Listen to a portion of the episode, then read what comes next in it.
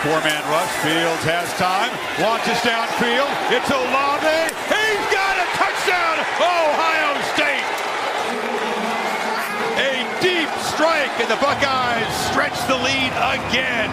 56 yards. Wow.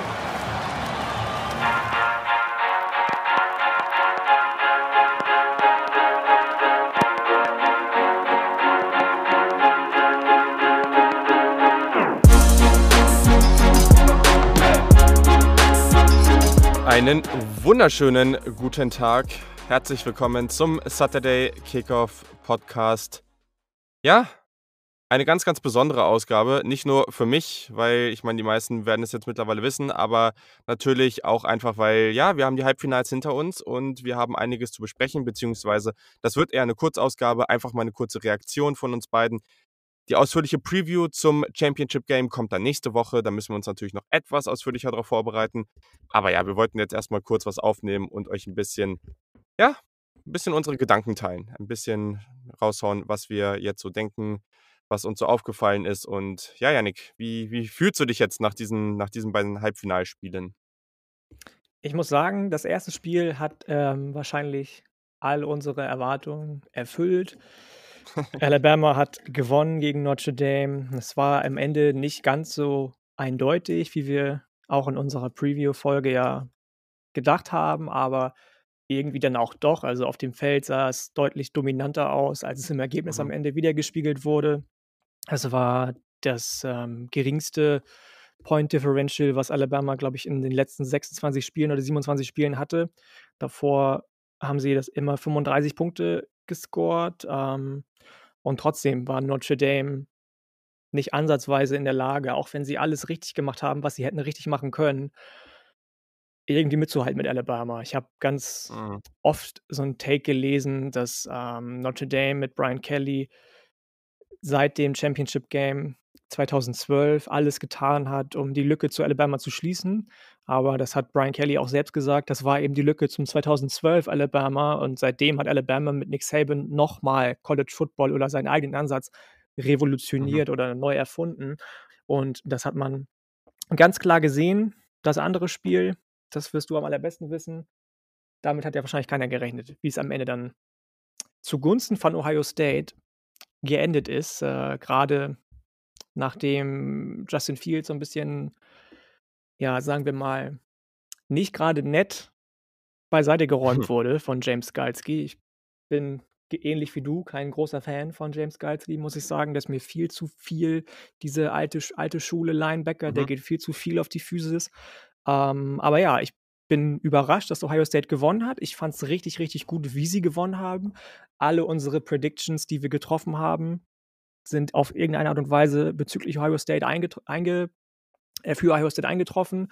Dennis hat gesagt, die Tight Ends müssen ins Spiel eingebunden werden. Du hast gesagt, soweit ich mich erinnern kann, Fields muss, ähm, ja, muss viel mit Chris Olave arbeiten. Ich habe gesagt, mhm. die D-Line muss, muss ähm, ja, dominant sein. Das ist alles passiert. Dazu war die O-Line dominant. Sermon konnte, wenn Fields mal nicht lang geworfen hat, machen, was er wollte fast sechs Yards oder über sechs Yards, bevor der erste Kontakt von der D-Line Clemson gekommen ist, hat äh, ihm die O-Line verschafft. Das war schon beeindruckend und ich glaube, wenn man sich dann mal anguckt, was es für Diskussionen gab vor der Partie, dass Clemson wahrscheinlich das Ding hoch gewinnen wird, Ohio State ja gar nicht reingehört, auf was für Grundlagen jetzt auch immer ins College Football Playoff Halbfinale, dann haben die Buckeyes alle überrascht und gezeigt, dass sie mitnichten diese Saison ähm, ja, schlechter sind als sonst. Sie brauchten einfach nur, das haben wir, glaube ich, auch gesagt, ein, zwei Spiele mehr noch, weil sie nämlich erst sechs Stück hatten, um ihren Touch zu finden. Das haben sie jetzt mhm. gegen Clemson gemacht und einen besseren Zeitraum kann es dafür gar nicht geben. Zeitpunkt. Das, ja, das ist absolut richtig. Also, ja, lass uns auch noch mal kurz äh, bei Alabama gegen Notre Dame bleiben. Ich glaube, das ist das Spiel, über das wir auf jeden Fall nicht ganz so ausführlich sprechen müssen. Bei ja, du hast doch recht. Also wir haben gestern auch noch eine kurze, oh ja, wir haben, wir haben uns mit den Supportern vom Podcast, die auch auf unserem Discord-Server sind, einfach mal irgendwie da in so einem Voice-Channel getroffen und noch ein bisschen während des Spiels gequatscht und ein bisschen das Spiel zusammen geguckt, was sehr nett war. Also vielen Dank für alle, die dabei waren. Und Ja, also ich sag mal so, wir haben alle gemerkt, da war irgendwie nicht so eine wirkliche Spannung drin. Man hat gesehen also Notre Dame hat jetzt nicht schlecht gespielt, da waren auch einige Momente dabei, die waren ganz cool, aber ja, Alabama hat relativ schnell 14-0 geführt und dann haben wir eigentlich alle auch sofort gedacht, das Ding ist eigentlich durch. Also du hast es eben schon auch richtig erwähnt, 31-14, wir haben mehr erwartet, keine Frage. Auch die Point Spread, also dieser Touchdown ganz am Ende von Notre Dame, der war ja für die, die darauf gewettet haben, potenziell sogar relevant. Das ist natürlich dann nochmal so, so, so, eine, so eine nette Nebenstoryline, aber man konnte die Dominat, also dieses, dieses dominierende Spiel, dieses extreme Talent von Alabama schon sehen. Also, was Najee Harris da wieder gemacht hat, dieser Hurdle, der war, das ist einfach so krank, dieser Typ. Also, wie, äh, ja, das, das sollte menschlich nicht möglich sein, was der mit dieser Größe und dem Gewicht macht. Und der Devontae Smith hat einfach wieder das, wieder mal so ein Spiel seines Lebens abgerissen. Sieben Catches, 130 Yards, drei Touchdowns. Der Typ ist nicht von dieser Welt und es wurde sehr, das fand ich schön. Gestern haben sehr, sehr viel mehr Menschen geguckt, auch viele Menschen, die sonst, glaube ich, eher in der NFL unterwegs sind. Hm. Und da konnte man auch viele Draft-Geschichten besprechen. Da kam auch dieses ganze Thema rund um Devontae Smith und seine Geschwindigkeit auf und was ist mit dem Combine. Und das fand ich ganz spannend, weil da hat man wieder gemerkt, dass diese Spieler, die, so, die sich so flüssig bewegen und nicht so abrupt, dass die grundsätzlich eher langsamer wirken, aber in so vielen Situationen siehst du einfach, wie er dann praktisch über die Mitte kommt und dann über außen läuft. Ja, und die anderen Spieler, wären sie schneller als er, dann hätten sie den Engel, ihn zu stoppen, aber sie schaffen es halt nie. Und dann, ja, dieser eine Touchdown, wo er dann natürlich dieser, dieser Toe-Tap da mit beiden Füßen drin und äh, also völlig absurd, diese Balance, die da hat, Körperkontrolle, einfach nur crazy. Das war ganz, ganz, ganz stark und ich glaube, Alabama äh, geht zu Recht als, als äh, Favorit ins Finale ein ganz tolles Team mit unglaublichen Talenten auf Running Back und natürlich auch auf äh, Wide Receiver. Ja, ich glaube, viel mehr muss man dazu kaum noch sagen. Also ich fand, Notre Dame hat das solide gemacht, aber am Ende sind sie einfach noch mit dem Talent nicht da. Ich glaube, das alles, was wir vorher angesprochen haben, hat man irgendwo auch sehen können. Und trotzdem, glaube ich, ist man in den nächsten Jahren mit jemandem wie Kyron Williams, mit jemandem wie Michael Mayer, dem Tight End, ganz gut aufgestellt. Und dann muss man einfach, ja, man muss dafür sorgen, dass man noch gefährlichere Wide Receiver hat, die einfach dynamischer sind und da muss man gucken, was man auf Quarterback machen kann, weil ich glaube, wenn man so einen Typ wie Ian Book hat, das ist ganz nett, aber es wird am Ende wahrscheinlich nicht ganz reichen. Oder man hat eben wie Alabama einfach einen Supporting Cast, der nicht von dieser Welt ist. Ja, Tyler Buchner bin ich gespannt, was der ab nächster Saison machen kann. Mhm. Aber ob der wirklich schon als Freshman starten kann, ist halt die nächste Frage. Und dann gibt es eben danach, nach Ian Book keinen. Ich kann mir nicht vorstellen, dass er noch ein sechstes Jahr im College bleibt. Könnte Transfer, ne? Transfer könnte interessant ja, werden, weil da gibt es ja. ja. noch ein paar, die geblieben sind und äh, wir wissen ja noch nicht, was passieren wird, weil Seniors dürfen dieses Jahr ja einfach durch Corona und durch diese ganze besondere Situation noch ein weiteres Jahr dranhängen, wenn sie das dann wollen. Und ich glaube, das könnte natürlich schon irgendwo spannend werden, ob sich vielleicht der eine oder andere, ich sag mal irgendwas, ich glaube das nicht, weil äh, das ist einer der Spiele, auf den ich ganz besonders gespannt bin und den ich noch nicht so aus der NFL-Draft-Perspektive so, so intensiv geguckt habe, ist Desmond Ritter von Cincinnati. Oh, ich glaube ja. nicht, dass es passieren wird. Aber was, was ist, wenn er sagt, ich komme nochmal zurück und ich gehe nochmal zu einem Power 5 College, äh, vielleicht auch einem guten? So, dann, ja, ich glaube, das könnte natürlich eine ganz interessante Situation sein. Aber ist jetzt einfach nur beispielhaft diesen Namen reingeworfen. Aber äh, sowas könnte für Notre Dame natürlich auch nochmal ganz spannend sein. Absolut. Ich bin gespannt, was wir da sehen werden in der nächsten Saison. Es dauert ja jetzt, du hast es schon gesagt, die College Football Saison ist quasi vorbei. Wir haben jetzt in einem Monat den National Signing Day, aber davor und danach passiert nicht mehr wirklich viel. Außerdem College Football Playoff Finale am 11. Lassen wir uns überraschen. Auch dafür, äh, auch dazu wird es dann bestimmt die eine oder andere interessante Folge geben. Ja. Ja, genau. Und äh, heute Abend oder heute tagsüber praktisch in den USA ist ja auch dieser, ich weiß gar nicht mehr, wie es genau heißt, All-America, das All-American Game oder sowas in, in der Highschool. Und da gibt es auch nochmal einige ganz, ganz spannende Recruits, die committen. Unter anderem der Nummer 1 Recruit, Corey Foreman, der ja angibt, der ja schon unterschrieben hat, aber wo noch nicht ganz klar ist, wo es hingeht. USC ist gerade der Favorit, aber es sind noch ein paar andere Teams im Rennen. Ich würde es cool finden, wenn er an der West Coast zumindest bleiben würde. Aber da auch Tristan Lay, äh, der, der Offensive Tackle, der Oklahoma, glaube ich, gerade als Favorit hat, sehr, sehr spannend alles. Also da gibt es auf jeden Fall noch einiges zu beobachten in den nächsten Wochen. Absolut. So. Ja, das war gestern Abend oder gestern Nacht dann, muss ich sagen, echt, echt verrückt. Also ich habe mit, und wir haben es auch gesagt, wir haben eigentlich mit allem gerechnet, nur nicht mit einem hohen Sieg von Ohio State. Ich war crazy nervös, das gesamte Spiel, aber vor allem am Anfang.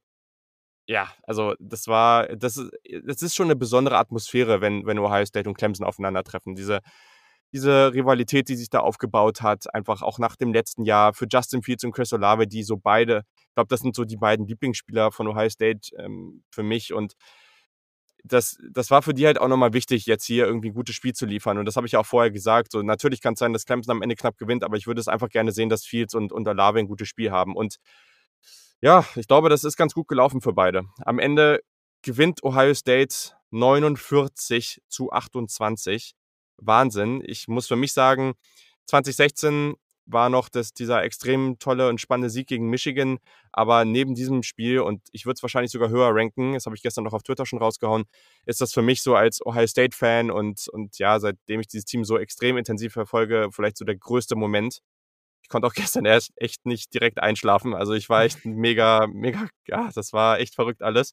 Und es ist auch ganz unabhängig davon, was jetzt gegen Alabama passiert. Also, äh, aber das war jetzt einfach ein ganz toller Moment und ja, also Justin Fields hat 300, für 385 Yards geworfen, sechs Touchdowns, diese eine Interception, wo der Ball irgendwie abgeblockt wurde und dann in der, Inter äh, in der, in der Endzone gefangen wurde. Ähm, Trey Sermon 193 Yards, du hast es eben schon angesprochen, sechs Yards per, per Carry, unglaublich stark. Und Chris Olave, sechs Catches, 132 Yards, zwei Touchdowns. Und dann diese Bombe, Alter, dieser 56-Yard-Pass, der gefühlt oben aus dem aus dem Bild rausfliegt mit einer Accuracy und perfekt in den Lauf. Also das war so ein Ding. Im, ich glaube, es war im ersten Viertel. Da, hat, ähm, da war Olave schon mal tief frei und da hat Fields äh, hat ihn überworfen und es war so ganz knapp und alle dachten sich so, oh shit, das, ja, das könnte jetzt schwierig werden. Aber dass er das da gebracht hat, nachdem es 14-14 im ersten Viertel stand, wo es auch knapp war und ja, also weiß nicht, es war, es war sehr, sehr verrückt und vor allem mit dieser Verletzung. Also kannst du ja mal vielleicht noch mal deine Sicht schildern, auch gerade mit diesem, diesem Hit, den Justin Fields da bekommen hat, wo er dann eben auch, ja, man einfach gesehen hat, dass er extreme Schmerzen hatte und es wurde auch danach, also Reporter haben schon berichtet, dass er, als er sich dann zur Pressekonferenz nach dem Spiel hingesetzt hat, dass du, also gehört hast, dass er richtig so ein, ich weiß gar nicht, wie man das sagen soll, aber so richtig so, also er hat richtig das Gesicht verzogen und richtig Geräusche von sich gegeben, während er sich hingesetzt hat, weil er so, solche Schmerzen hat. Und dass er das dann so abgeliefert hat, alles war halt enorm, aber hau gerne mal raus, was du so jetzt noch für Gedanken zu dem Spiel hast, weil es interessiert mich wirklich sehr. Also ich muss sagen, ich war auch in erster Linie beeindruckt von Justin Fields. Er hat ja leider so ein bisschen darunter gelitten in den letzten Wochen, dass es ganz, ganz viele andere Quarterbacks gab oder gibt, die in die Draft-Diskussion mit eingestiegen mhm. sind, sei es Zach Wilson, der wahnsinnig gut gespielt hat für ähm, für BYU, sei es Mac Jones, sei es Kyle Trask. Hinter alle diese Leute ist er irgendwie gefallen, auch aufgrund dessen, dass meinetwegen Ohio State die Saison später angefangen hat, dass sie weniger gespielt haben. Und er hat gestern einfach gezeigt, auch nach der Verletzung und gerade vielleicht auch wegen der Verletzung, dass er für mich zumindest nochmal ein ganz schönes Stück zumindest über Trask und Jones anzusiedeln ist, wie mhm. er natürlich dann aus dem Run-Game raus war und kein Faktor mehr war, war natürlich erstmal klar, weil du hast es schon gesagt, er konnte sich so gut wie gar nicht mehr bewegen. Er stand ja einfach mhm. nur tall in seiner Pocket, hat ein bisschen seine Füße bewegt, aber dann Bomben geworfen einfach. Jeder Pass, den ich gesehen habe gestern, also da war gar nichts mit irgendwie durch die Luft eiern oder langsam. Das waren alles genau gezielte, akkurate, ja, wie gesagt, Bomben, die er geworfen hat. Egal ob auf Chris Olave, Garrett Wilson, seine Tight Ends. Das war richtig, richtig gut, was Fields gespielt hat. Es war mega, was Chris Olave gespielt hat. Ich habe die D-Line letzte Woche angesprochen. Die hat den äh, mhm. Running Back Star von Clemson, Travis Etienne, bei ich meine etwas mehr als 30 Yards gehalten. Und ja, insgesamt haben sie als, als Team, also klar, die Sacks zählen da auch rein, das waren minus 8 Yards für Trevor Lawrence, aber insgesamt haben sie 44 Rushing Yards. Und ich habe ja schon ja, gesagt, dass ja. ich glaub, kaum glaube, dass sie, dass sie Etienne unter 100 Yards halten können. Der Vergleich, Ohio State hat 254 Yards Rushing, Clemson hat 44. Das ist, also ich hätte mir das niemals denken können, dass das passiert. Man sieht wieder, Run Game matters, ja. Also viele sagen ja immer, oh, in der modernen NFL, moderner Football. Bullshit, Leute, ihr braucht ein Run Game Sieht man bei einem von unseren beiden Lieblingsteams, UNC, auch jede Woche, hat man gesehen. Egal, ist jetzt nicht Thema. Ähm, ich fand schon, dass Clemson nicht schlecht war.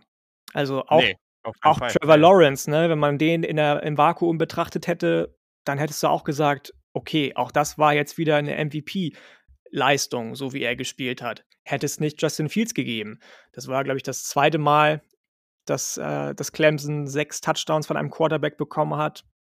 Davor 2012, also in einem Bowl-Game sechs, sechs Touchdowns bekommen hat. Davor gegen West Virginia 2012. Beide Male haben sie natürlich verloren. Gegen West Virginia war es noch viel deutlicher. Ich meine, das war irgendwie mit 70 Punkten zu irgendwas. Aber ja, Ohio State hat alles richtig gemacht, was sie richtig machen konnten, haben sich nicht von Debo Swinneys Dirty Talk, sage ich mal, beziehungsweise Trash Talk beeinflussen lassen, den er die ganze Woche über konstant durchgezogen hat. Und was soll man sagen? Wir haben es eben schon angesprochen, wir sprechen noch ausführlicher über Alabama gegen Ohio State in einer anderen Folge. Aber Ohio State braucht sich definitiv mit der Leistung, mit dem gerupften Kader, sage ich mal, der auf der einen Seite durch Verletzungen gerupft ist, auf der anderen Seite durch Opt-outs, durch Covid-Geschichten, mhm. mit den wenigen Spielen, die sie ha hatten und also deutlich weniger Einspielzeit hatten als Clemson innerhalb der Saison, Entschuldigung. Ähm, das war schon, war schon stark. Ich hatte das so nicht erwartet, du auch nicht, gehe ich von aus. Mhm. Und mhm. wenn sie das wiederholen können gegen Alabama, dann sehe ich auf jeden Fall ein deutlich engeres Spiel, als das jetzt Notre Dame gegen Alabama war und als das es jetzt am Ende Clemson gegen Ohio State war. Ja, auf jeden Fall. Also vielleicht noch ein paar Aspekte, die, die ich noch ganz spannend fand. Also du hast es einmal schon angesprochen. Ohio State hatte auch ein paar Corona-Ausfälle, unter anderem Harry Miller, der Guard, ganz, ganz wichtiger Spieler eigentlich für dieses Team. Absolut. Und diese Offensive Line war trotzdem extrem dominant teilweise. Also das war echt heftig. Dann defensiv du hast es richtig gesagt. Trevor Lawrence und Clemson, also Trevor Lawrence hatte ein gutes Spiel. Das, ne? Also der hat am Ende für, für 400 Yards geworfen. Also das ist immer noch alles andere als schlecht. Gleichzeitig hat diese Defensive, naja, ich, glaub, ich hätte das persönlich nicht erwartet. Die Secondary war, das ist immer noch nicht annähernd die Secondary aus dem letzten Jahr. Das ist aber natürlich auch Nein, schwierig so umzusetzen. das ist aber auch schwierig. Aber Genau, aber trotzdem, die Linebacker, Pete Werner, am Ende auch Defensive Player of the Game gewesen, hat super gespielt. Justin Hilliard hat super gespielt. Äh, nee, Tough Ballin war der Spieler des Spiels, genau, sorry. Aber Werner war gut. Hilliard, der als Six-Year-Senior ganz, ganz viel verletzt war in seiner Karriere und auf einmal rausgekommen ist und mega gut. Jonathan Cooper hat einen Sack gehabt. Der hat auch nochmal irgendwie nach einer ganz, ganz langen Ohio State-Karriere jetzt nochmal so ein richtig gutes Spiel gehabt. Das war nochmal ganz stark. Defensive Line hat gut funktioniert. Ich hätte das so nicht erwartet. Ich glaube weiterhin, dass die Secondary ein Problem wird, vor allem gegen Alabama, weil das ist einfach nochmal eine andere Nummer. Aber trotzdem war es stark. Im Receiving Game, es ist nochmal anders gewesen als vorher. Vorher waren wirklich Olave und, und äh, Wilson haben irgendwie 80% der Targets bekommen. In dem Spiel haben, jetzt, haben wir Olave mit sechs Catches, Jameson Williams mit drei, Trey Sermon mit vier, Jeremy Ruckert mit drei, auch Luke Ferry mit zwei. Beide haben Touchdown gefangen. Ruck hat sogar zwei. Das war am lange hat, wurde darüber geredet, dass es das Tight End Game sein könnte. Äh, ich persönlich habe da wirklich nicht mit gerechnet, dass ich die Tight Ends da so extrem also, eingebunden werden. Shoutout an Dennis, der das vorausgesehen ja, ja, hat. voll, verrückt, voll verrückt, ne? Also das war, das war echt cool. Und ja, dann einfach diese Mischung aus, was Ruckert und Ferry gemacht haben, mit diesem Ballplacement und der Armstärke von, von Fields, das war natürlich richtig, richtig stark äh, sensationell. Und dann, und ich glaube, da, das ist halt ganz interessant aus Clemson-Perspektive. Offensiv war das jetzt nicht das, was sie abliefern können, aber es war gut. Aber was war da defensiv los? Weil eigentlich war ja das Thema, dass Offensive Coordinator Tony Elliott nicht dabei ist. Und vielleicht hat man das hier und da mal gemerkt. Aber Brent Venables war am Start und das war interessant. Also es ging ja lange auch um dieses Science-Stealing-Ding, also dass Ohio State von oder allgemein Teams von der Seitenlinie gewisse Sachen zeigen und Brent Venables extrem, der Defensive Coordinator, extrem gut darin geworden ist. Naja, diese diese Zeichen zu sehen und seine Defense dann ganz, ganz am Ende. Also lange zu warten, bis man wirklich die Aufstellung von der, von der Offense hat und dann zu sagen, okay, das und das passiert und wir stellen, stellen uns so und so auf. Und das war in diesem Spiel natürlich extrem, weil Ohio State hat, hat teilweise wirklich den Huddle ganz, ganz lange behalten, sind dann schnell rausgekommen und haben sofort gesnappt, sodass du keine Chance hattest, dich darauf einzustellen. Und Clemson war überhaupt nicht vorbereitet. Und sie waren auch viel weniger kreativ in ihren Blitzpaketen, die waren nicht kreativ. Ähm, natürlich hatte jemand wie Darion Kendrick, von dem wir eigentlich viel erwartet haben, der sah überhaupt nicht gut aus in diesem Spiel. Aber ne, klar, James Skalski, der hat am Anfang da immer, das, das hat man immer viel sehen können, das wurde auch äh, vom, von den Kommentatoren wurde drüber geredet, dass der da immer völlig am Rumschreien war und alle irgendwie sortiert hat, weil irgendwie niemand richtig stand und dann ist er rausgeflogen und dann waren sie natürlich noch verlorener Gleichzeitig Brian Breesy, Miles Murphy, diese unglaublichen Star-Freshmen waren gut, aber sie waren nicht das ganze Spiel über so dominant, wie wir es uns erwartet hatten. Also ich glaube, von der Clemson Defense waren wir alle so ein bisschen enttäuscht. Ich fand es natürlich ganz nett, aber äh, das, das war natürlich heftig. Also ich hätte da irgendwie viel mehr Havoc erwartet und viel mehr, ja, viel mehr Probleme, die sie Fields da machen können. So wie es eigentlich letztes Jahr waren und dieses Jahr hat man das irgendwie nicht hinbekommen. Nee, gar nicht. Also vor allem, du hast die Defensive schon angesprochen.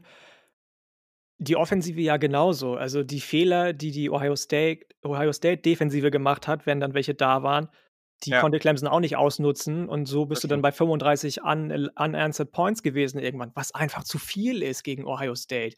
Denn dann dazu kommt, dass du 5 von 12 Third Downs nur konvertierst. Da habe ich ja schon mal 'n bisschen was zu gesagt. Ähm, auch dann gewinnst du nicht. Also, du musst deine Third Downs konvertieren, von mir aus auch die Fourth Downs, wenn du sie ausspielst. Ansonsten reißt du offensiv einfach nichts. Und wenn du dann offensiv nicht reißt gegen Team wie Ohio State, dann verlierst du zu Recht und das vollkommen. Ja. Ja, und da war halt jetzt schön zu sehen, auch von Ryan Day, der gegen Northwestern nicht seinen besten Auftritt als Playcaller und Headcoach hatte und der hat jetzt wirklich einen tollen Job gemacht. Also, ich muss da vor allem an diesen Touchdown denken, das war, glaube ich, auch Jeremy Ruckert, ja. Äh, dieser dieser Touchdown, ich weiß gar nicht, zum 21:14 war's, glaube ich, wo Fields erst mal so extrem weit aus der aus der Pocket nach links läuft, ähm, und dann eben auf die rechts also, sich umdreht und rechts auf die ge entgegengesetzte Seite wirft, wo Jeremy Ruckert komplett wide open steht und ganz entspannt in die Endzone marschieren kann.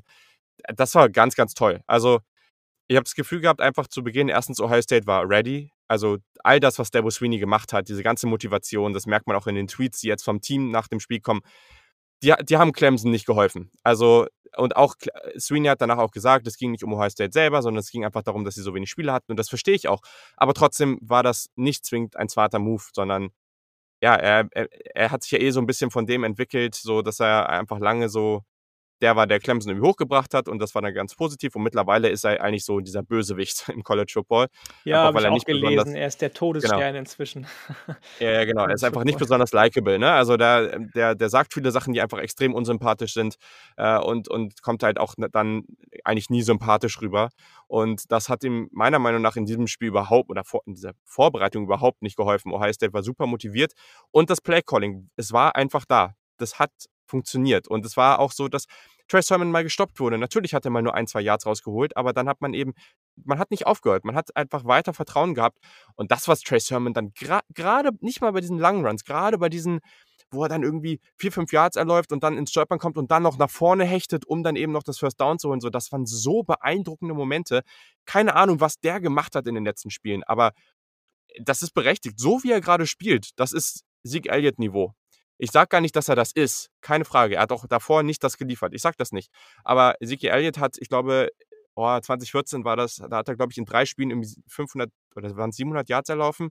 Ja, und und Trey Sermon ist jetzt halt ein gutes Spiel davon entfernt, auch das zu schaffen so. Und einfach jetzt nur für diesen Stretch spielt Sermon auf einem anderen Level. Das ist crazy. Und ich bin ganz, ganz gespannt, was da jetzt in der nächsten Partie passiert. Aber ich meine, ja, ich war gegen Clemson nicht besonders, äh, zuversichtlich und ich bin's gegen Alabama auch nicht unbedingt, weil, ja, Alabama ist einfach ein extrem gutes Team und ich glaube, es gibt oder die die Spieler oder die Secondary, die gegen Devonta Smith wirklich gut aussehen kann, die muss erst noch, äh, erfunden werden. Das denke ich auch. Das denke ich auch. Aber auch jetzt gegen Clemson hat uns ja Ohio State überrascht und wie Mhm. gesagt, warum nicht gegen Alabama auch? Ich bin der Meinung, dass du bei Alabama ganz deutlich gesehen hast, dass die Defensive vor allem Probleme haben kann, wenn sie gegen mobile Ja. Quarterbacks spielt. Das hast du gegen Ole Miss ganz deutlich gesehen. Mit Corral ist mobil, Justin Fields ist 37 mal mobiler noch und, ähm, wenn der wieder fit wird vor dem Spiel gegen Alabama, dann glaube ich schon, dass das noch mal 'n weiterer Faktor werden kann, der Ohio State eventuell helfen könnte. Das große Fragezeichen ist eben das Wenn, ne? Also, ich glaube, da müssen wir einfach mal jetzt abwarten. Ohio ähm, Ohio State will ihn jetzt wohl echt schonen. Er soll jetzt wirklich sich 'ne Woche wirklich ausruhen und und man muss irgendwie alles tun, damit er da wieder fit wird, weil das ja, ich glaube, grade wenn du dann irgendwie kalt wirst und und und nicht mehr so in diesem Adrenalin drin bist, dann, ja, kann das halt schon extrem werden. Aber ja, das muss man einfach mal abwarten. Ich glaube, am Ende war das jetzt schon mal ganz, ganz groß. Gegen Alabama, das wäre natürlich unglaublich, wenn man wenn man auch wieder jetzt äh, wie 2014 da gegen Alabama gewinnen könnte und die National Championship holt. Klar, das wäre unglaublich. Aber ich bin jetzt schon mal so froh, dass man gegen Clemson einfach mal endlich zeigen konnte, was man drauf hat. Und auch dieses Jahr, das Team ist enorm talentiert. Und es, es kam einfach nie so richtig durch. Es gab ganz gute Spiele, aber es kam nie so richtig aufs Feld. Und dass man auf diesem Stage gegen dieses Team, was ich einfach überhaupt nicht leiden kann, äh, einfach jetzt wirklich zeigen konnte, so das, das ist unser Talent und das können wir auch wirklich aufs Feld bringen. Das war ganz, ganz groß und es hat mich persönlich oder macht mich immer noch extrem glücklich. Und ich glaube, das war auf jeden Fall extrem spaßig. Und jetzt mal, mal abwarten, was nächste Woche oder am 11. dann passiert. Genau, cool. Ich habe so. nichts mehr. Ich glaube, wir haben alles gesagt, was wir hätten sagen können. Ja. Die anderen Bowl Games, mein Gott, die sind wahrscheinlich so ausgegangen, wie jeder erwartet hat. Die anderen großen Naja, also Cincinnati haben wir ja alle getippt, ne? Und, und Georgia hat halt am Ende dann noch knapp gewonnen. Das war aber. Das ist ja, es halt, also, ne? also wir haben alle gesagt, dass Cincinnati alles spielen wird. Genau. Ja. Die haben alles in der Hand gehabt, haben gezeigt, dass sie definitiv mithalten können. Und du hast es ja auch so schön gesagt, wo sind denn die ganzen SEC-Teams, die in jeder Conference mit 10 und 0 rausgehen würden? Wo sind sie denn eigentlich? Habe ich nicht gesehen von Georgia, dass sie das überall anders schaffen würden nach dem Spiel gegen Cincinnati. Am Ende ja. natürlich der, lass uns, lass mich das Killerinstinkt nennen, der sie dann doch zum Sieg gebracht hat, aber fand ich schon, schon stark, was Cincinnati gemacht hat. Oklahoma muss ich ganz ehrlich sagen, ich habe das ähnlich erwartet gegen Florida. Ich war von Spencer Rattler überrascht, den ich ja eigentlich, Entschuldigung, noch nicht so hoch sehe, aber der hat mir vor allem gezeigt, dass er 2022 eventuell dann doch das Number One Prospect bei den Quarterbacks sein könnte. Du siehst mhm. ihn ja ohnehin schon in einer ähnlichen Position. Und äh, der Rest kommt ja. ja heute. Das ist richtig, genau. Also da können wir dann nochmal kurz was zu sagen.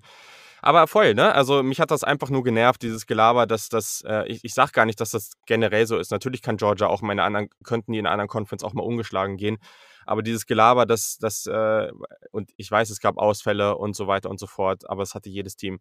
Aber dieses Gelaber, dass mehrere Teams aus der SEC irgendwie in anderen Power 5 Conferences ohne Probleme ungeschlagen gehen würden.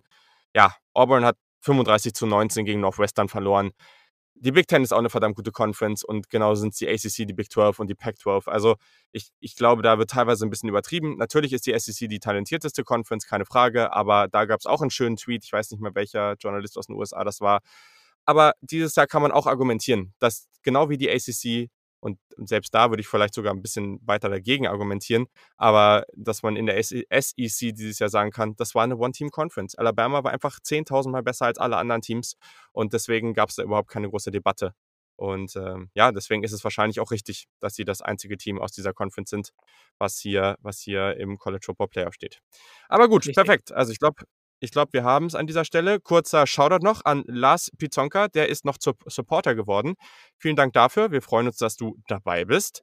Und ja, ich glaube, ich muss das noch an die Gruppe announcen, aber ja, irgendwie in 10, 12 Tagen werden wir dann unsere Wide Receiver 2 Session machen. Also da wird es dann zum Beispiel um Devontae Smith, um Jalen Waddle, um Kadarius Tony und so weiter. Chris Olave natürlich gehen. Also all die Jungs werden wir da ganz ausführlich besprechen.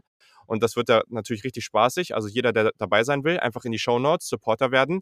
Geht für ganz wenig Geld. Schreibt uns, wenn ihr Fragen habt und dann können wir da schön diskutieren. Da könnt ihr alle eure Meinungen raushauen, alle eure Rankings raushauen, die wir dann vergleichen. Das ist doch eine ganz coole Geschichte. So, perfekt. Ja, dann freuen wir uns beide auf das UNC-Spiel. Wir freuen uns auf Oregon gegen Iowa State. Das wird sicherlich cool. Und wir schnacken dann wahrscheinlich irgendwie Dienstag oder Mittwoch wieder. Also, vielen Dank, Yannick. Äh, ich wünsche dir noch äh, ja, ein schönes Restwochenende. Ja, danke auch. Ne? Das gleiche für dich und bis die Tage. Perfekt, also dann habt noch ein schönes Wochenende. Die meisten müssen ja ab Montag dann wieder arbeiten, denke ich. Euch viel Erfolg im neuen Jahr. Ich hoffe, ihr seid gut ins neue Jahr gekommen und habt es nicht zu sehr übertrieben. Aber wenn, dann habt ihr noch ein bisschen Zeit, euch zu erholen. Also, dann bis zur Final-Preview am Mittwoch oder Donnerstag und bis dann. Tschüssi. Ciao.